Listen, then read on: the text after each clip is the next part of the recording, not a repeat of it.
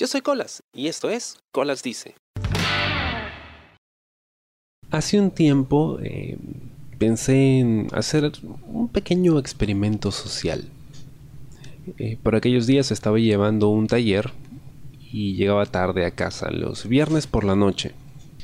Entonces, eh, desde la parada de autobuses hasta mi casa, pues hay algunas cuadras de distancia, así que toca caminar un poquito.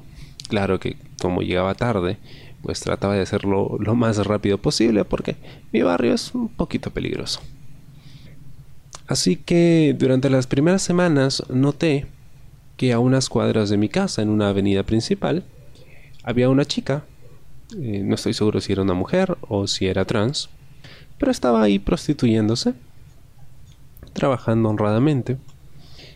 Y pues la había notado un par de veces pero como mi intención era seguir de frente pues, y no quedarme mirando porque pues estoy seguro lo hubiera hecho sentir un poquito incómoda a pesar de que probablemente está ya muy acostumbrada a que la queden mirando en la calle potenciales clientes o la gente que pasa, ¿no? Los curiosos o la gente que pues eh, le gusta juzgar y considera eso reprobable. Entonces yo pasaba de largo, ¿no? Trataba de hacerme loco y seguir mi camino. Pero pues, siendo invierno, y los inviernos aquí en Lima son muy crudos, a pesar de que no nieva, pero la humedad hace que se sienta mucho más frío de lo que en realidad es, pues me, da un poquito de pena, porque pues siendo prostituta tenía que mostrar piel, ¿no? Ropita pegada, ¿no? El escote pronunciado, ¿no? Aberturas a los lados en el pantalón. Entonces yo me imaginaba que debía estar muriéndose de frío, ¿no? yo lo habría estado. Entonces me, me dio un poquito de pena. Así que me propuse el siguiente viernes saludarla. O intentar hacerlo, por lo menos, porque a mí me cuesta muchísimo trabajo saludar extraños o hablarle a extraños. Entonces, eso hice.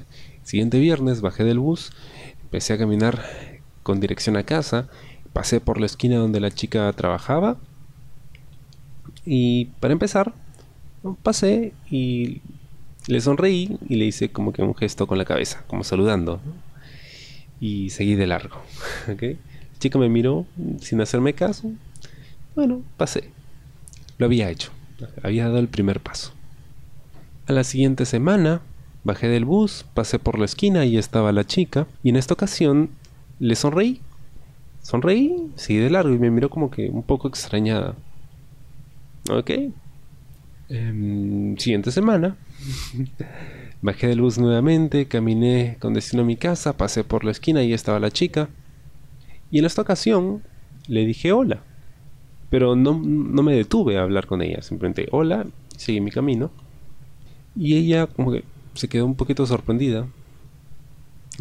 Y bueno, pasó.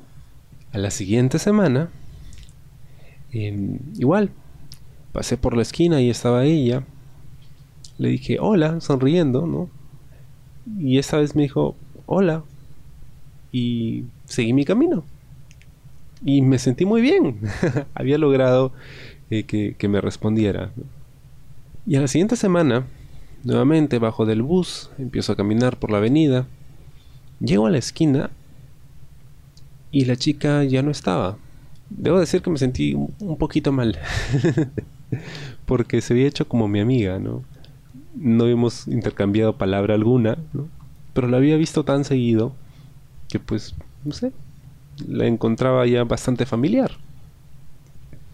Y llegué a mi casa con este sentimiento de de angustia, de, preocupación, porque pues en el camino hice mil y conjeturas, ¿no? ¿Por qué se habrá ido?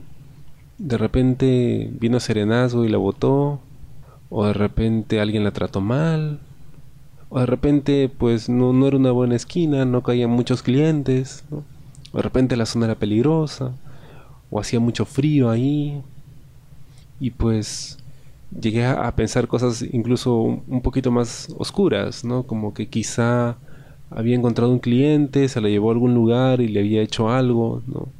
porque la gente que trabaja en la calle ejerciendo la prostitución eh, se expone mucho.